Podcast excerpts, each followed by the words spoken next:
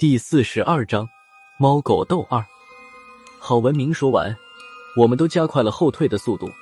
孙胖子有点不死心的对蒙奇奇说道：“你那边就没准备一点对付这种妖怪的东西吗？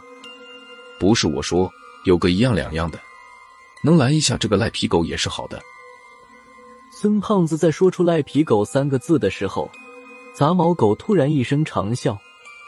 他的身影在我们的眼皮底下突然消失，同时郝文明大喝了一声：“向后跑！”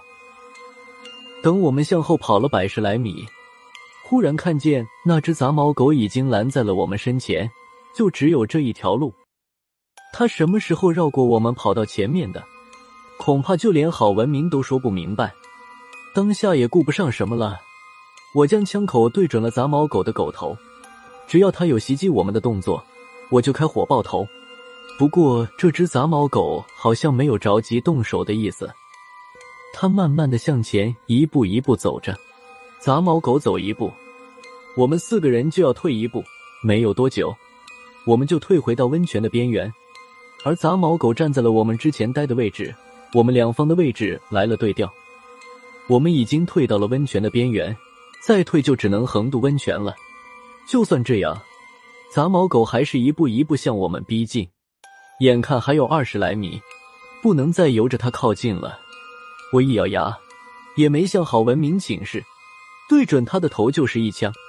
这个距离闭着眼开枪，我都不会失手。但是枪声响过之后，这只杂毛狗还是好端端的站在原地，一步一步的向我们走来。见鬼了！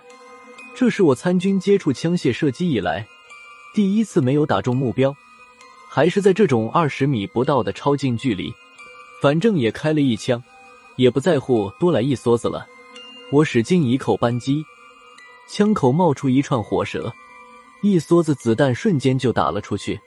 与此同时，郝文明和蒙奇奇也分别举着突击步枪和猎枪，对着杂毛狗一通扫射。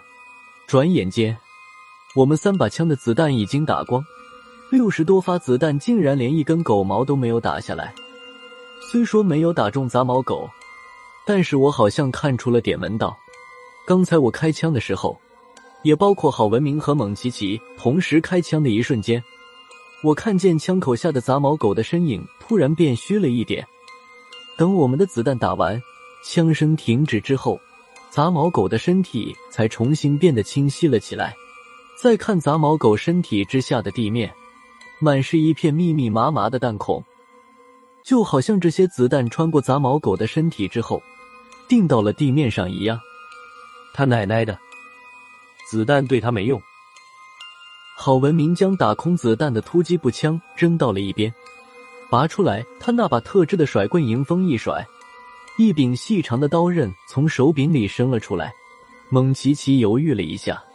他还是快速的换好了猎枪子弹，然后右手单手举枪，左手伸向腰后，将腰后的匕首拔了出来。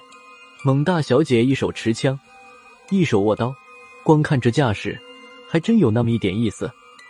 我将突击步枪背在身后，随即拔出了那把家传的短刀。在我拔刀出鞘的一瞬间，杂毛狗突然站住了脚步。他好像是感受到了我手中短刀能对他产生威胁，这只杂毛狗眼睛直勾勾的盯着我的短刀，竟然不由自主的向后退了一步。在进入妖种之前，我想起来一九七五年时蒲大哥将大宝剑扔出来，宝剑又自己回来的场景，已经将孙胖子给的鬼丝悄悄绑在了短刀的手柄上。现在趁杂毛狗后退一步的机会。我悄悄将鬼丝的另一头缠在我的右手中指上，我身边的孙胖子也看出便宜，他也将那把和我一模一样的短刀拔了出来。要是黄然在场，八成会怀疑我和孙胖子是不是表兄弟。看见孙胖子也亮出了短刀，杂毛狗又退了一步，他把头低了下去，紧紧的贴着地面，向上翻着眼皮，斜着眼看向我和孙胖子的方向。同时张嘴一个劲儿的呼呼叫着。就在我以为这只杂毛狗不敢上前的时候，杂毛狗突然抬起头来，仰天长啸了一声。这哪里还是狗叫，分明就是狼嚎。与此同时，这只杂毛狗身上黄黑两色的毛发慢慢变得越来越浅，没有多久，这两种颜色的毛发竟然全部消失。一只好像街边流浪狗一样的杂毛狗，在几分钟之内，竟然变成了一只通体雪白、没有一根杂毛的狼。我们都被眼前这幅景象惊呆了。孙胖子说道：“好头，这是什么情况？大变活人我见过，但是这种大变活狼的情况还是第一次见。”郝文明没心思和孙胖子矫情，他看着杂毛狗变成了白狼。突然一声大叫道：“分开跑！”这一嗓子还没有完全喊出来，蒙奇奇就已经向左面跑去，想绕开白狼，从这里跑出去。我和孙胖子正准备向不同的位置跑时，场面又发生了变化。白狼看了蒙奇奇一眼，又是一声长啸。蒙大小姐突然双脚离地向后飞去，她就像是被一双无形的大手抓住。然后被扔了回来，就听见扑通一声，蒙奇奇被扔进温泉里。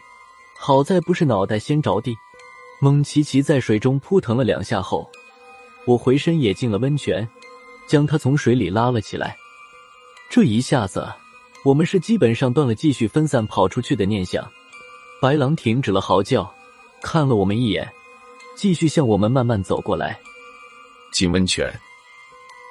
孙胖子突然说了一句：“我和郝文明不明白他的意思。”就听他继续说道：“进温泉里，我喊一二三就扔猫，让他捏晕这只赖皮狗。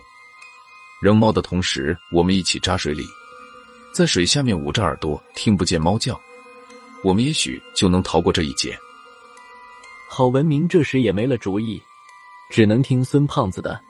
我们四个人同时跳进了温泉里。好在这里不是外面的银泉，水温也不算太热，虽然有一种很浓的硫磺味，却不至于有什么危险。我们进了温泉之后，那只白狼就停住了脚步，它似乎是有点愣住了，不明白我们干嘛主动跳进温泉。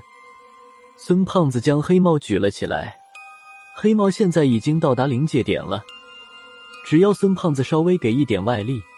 他就能在惊天动地的再来那么一嗓子念。三，孙胖子没有预备，直接将三喊了出来。紧接着，黑猫已经出了手，我吓了一跳，连忙捂着耳朵扎进了水里。孙胖子喊的太冒失，我一个猛子扎进水里急了点，一大口水呛进了嘴里。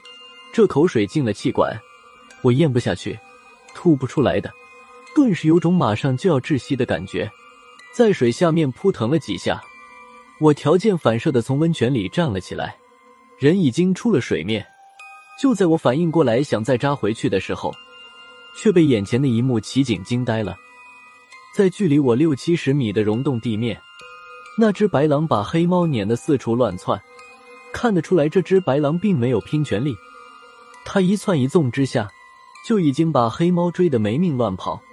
虽然黑猫嘴里不停的念，不过听上去这声音颤得厉害，乍一耳朵听上去好像是在喊“爷爷”。